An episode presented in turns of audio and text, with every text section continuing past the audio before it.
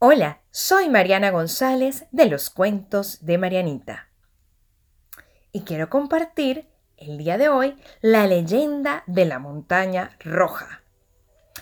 La montaña roja es una montaña muy particular ubicada en el sur de la isla de Tenerife, en la playa del Médano. Es mm, intrigante por su color rojizo, a diferencia de la arena de la playa. Tiene muchas historias alrededor de ella y también hay mucho de qué hablar. Está ubicada pues en la playa del Médano, como dije anteriormente, en el municipio sureño de Granadilla de Abona y les voy a contar esta versión de la leyenda de Romualdo García de Paredes del año 1919. La lava es roja, muy roja. Cuenta la leyenda. Quizás en las entrañas de la montaña hay una lava manifestándose tres hermanos guanches. El mayor, Bagua, el más fuerte y valiente. Le seguía Nausú, el más sentimental, un poeta que no sabía ni de estrofas ni de versos, un adivino del amor. Ifna, la tercera de las hermanas, era la única hembra y era grosera y fea, tanto por dentro como por fuera. Una tarde de otoño, cuando el viento comenzó a zumbar, se hizo la tormenta. Los guanches se refugiaron en sus cuevas y postrados besaron la tierra e imploraron la misericordia divina. Desde las entrañas del Echeide brotaba la lava. Con aquel susto, los hermanos hicieron una promesa no discutir ni pelear nunca más. Poco a poco, después de aquel estremecimiento del suelo y de ver cómo los árboles se arrancaban de cuajo, la calma volvió, cumplida la promesa, y parecía que todo iba a estar bien. Hasta que de repente apareció una carabela que solían pasar por Canarias se llamaba Texis. En esa carabela iba un viejo príncipe de la India, acompañado de su enamorada, una hermosa y joven mujer rubia y de ojos verdes.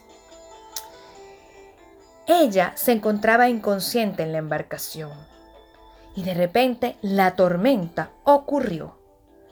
Bagua observó en todo momento aquella impresionante tormenta.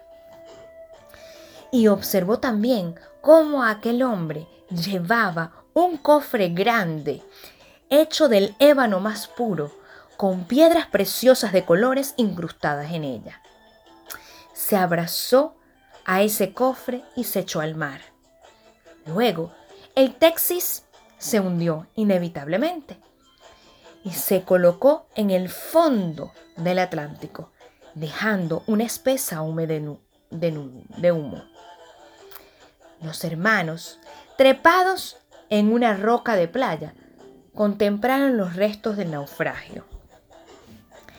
Y Bagua se atrevió a lanzarse al mar días después, impulsado por el brillo que observó provenía del fondo. Cuando llegó a la orilla, Allí estaba aquel hermoso cofre. Era un cofre grande e intrigante. Al llegar a la orilla, Nausú lo quiso para él, e incluso Ifna también. Y empezaron a discutir nuevamente como lo hacían antes de la explosión del Echeide. Y la hermana, la hermana se acordó de la promesa hecha y les dijo que no podían seguir peleando ni discutiendo. Y fue así como se quedaron tranquilos. Al abrir la caja, encontraron pergaminos que no comprendían, pues no sabían el idioma de los mapas o de la cartografía. De repente, a la derecha, encontraron algo impresionante. Unos cabellos dorados, como el sol, nacían de una preciosa cabeza de mujer y se encontraban detrás de Nausú. Era la cabeza de la prometida del príncipe de la India. Nausú dijo que esa cabeza debía ser enterrada en esa caja que había llegado del mar.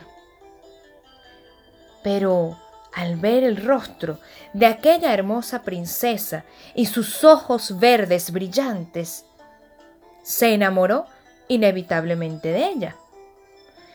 Bagua hizo los intentos de lanzarla al mar y Nausú se enfadó de tal forma que sin darse cuenta y en medio de la ira lanzó una piedra sobre la cabeza de su hermano. Ifna, asustada, huyó.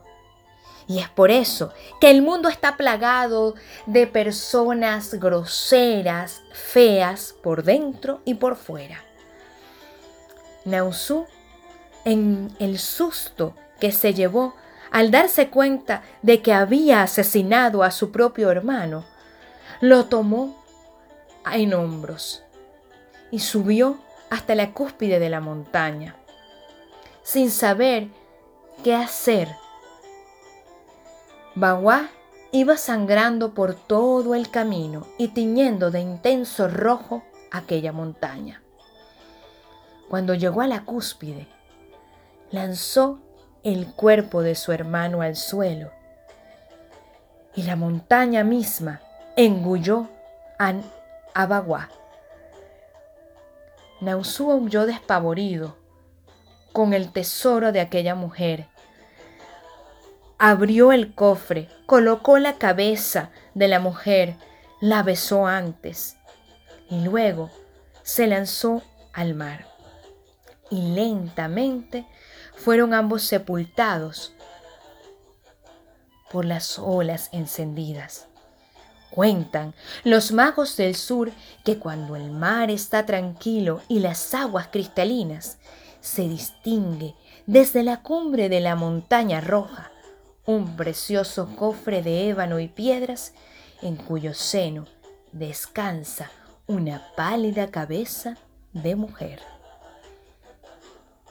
y colorín colorado, esta leyenda ha terminado.